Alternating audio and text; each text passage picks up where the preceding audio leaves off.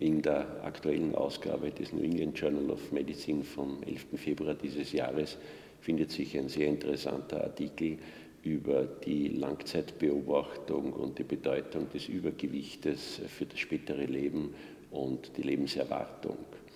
Äh, zu diesem Beitrag muss man vielleicht erwähnen, dass es seit langem bekannt ist, dass die Pima-Indianer, die im Süden von Arizona, also in Nordamerika, und im Norden von Mexiko leben, eine Population sind, die genetisch das mit Abstand höchste Risiko für metabolisches Syndrom, also die Fettkrankheit, aufweist.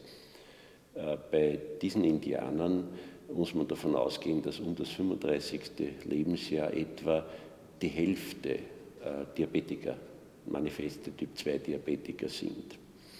Äh, diese Studie hat nun versucht, in einem Langzeit-Follow-up von etwa 25 Jahren an mehreren tausend äh, Teilnehmern, die in einem Reservat am Gila River südlich von Phoenix äh, wohnen, zu untersuchen, welchen Einfluss Blutdruck, Cholesterin, Übergewicht und pathologische Glukosetoleranz auf die Lebenserwartung haben. Und dabei hat sich gezeigt, dass ein Übergewicht, das bei etwa 10- bis 11-Jährigen vorliegt, ein etwa doppelt so hohes Risiko hat, innerhalb von 25 Jahren äh, zu versterben im Vergleich zu einem Normalgewicht. Darüber hinaus ist äh, bei dieser Studie herausgekommen, äh, dass äh, eine Korrelation auch zur pathologischen Glukosetoleranz besteht, die allerdings nicht so stark ausgeprägt ist. Hier ist äh, nur die Todesrate etwa um 75 Prozent gesteigert.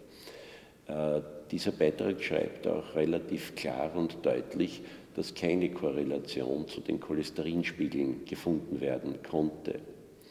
Äh, dazu muss man allerdings einschränkend sagen, dass bekannt ist, dass bei metabolischem Syndrom das Gesamtcholesterin keine Rolle spielt und außerdem äh, die Bima-Indianer genetisch eine Population sind, die praktisch keine familiäre Hypercholesterinämie aufweist, dafür eben dieses metabolische Syndrom. Äh, ein wesentlicher Punkt ist, dass die, der Blutdruck zum Einschluss in der Studie, also etwa um das 10., 11. Lebensjahr, keinen entscheidenden Einfluss gehabt hat auf die Ereignisse. Also nur das Übergewicht und nur die pathologische Glukosetoleranz in dieser Reihenfolge. Was kann man daraus schließen? Äh, die Studie hat mehrere Nachteile. Sie hat die Lebenserwartung, die Ereignisse gezählt. Sie hat sehr früh, schon in den frühen 50ern begonnen und im Schnitt etwa 25 Jahre die Leute monitiert. Sie hat aber zum Beispiel kein HDL-Cholesterin gemessen. Wir wissen, dass beim metabolischen Syndrom das HDL-Cholesterin sehr niedrig ist und äh, eine Korrelation der Ereignisse zu einem erniedrigten HDL-Cholesterin wäre sehr wesentlich gewesen. Äh, die später involvierten Bima-Indianer in den letzten eineinhalb Jahrzehnten, äh, die eine HDL-Messung hatten, bei denen ist eine solche Korrelation sehr deutlich herausgekommen. Ein anderer Punkt dieser Studie ist sehr spezifisch und für andere Teile der Welt wohl kaum umzulegen. Er zeigt die katastrophalen sozialen und äh, ökonomischen Bedingungen dieser Indianer auf. Das heißt, äh, die leben in einer Art Reservat mit einer sehr hohen Rate an Alkoholismus, äh, Suizid, äh, Rauschgift und sonstige. Und diese Studie hat äh, also nur die Gesamtereignisse erfasst, aber nicht differenziert, ob diese Gefäßereignisse die Todesereignisse durch äh, Gefäßerkrankungen oder durch andere verursacht wurden.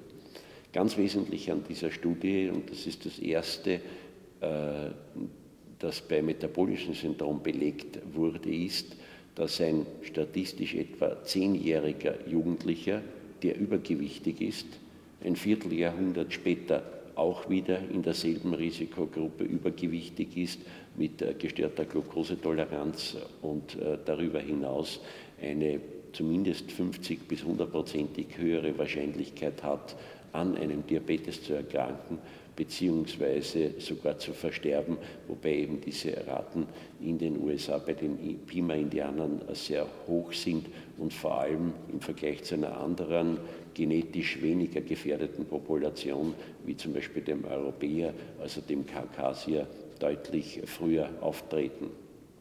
Die Konklusion dort äh, aus der Studie ist weiter, dass das Übergewicht in den Vereinigten Staaten bei Jugendlichen wesentlich stärker und früher noch als in Österreich oder in Mitteleuropa äh, vermehrt auftritt, dass offensichtlich sämtliche Ernährungs-Lebensstilmaßnahmen nicht greifen, um äh, das entsprechend äh, zu behandeln oder dementsprechend zeitgerecht vorzubeugen.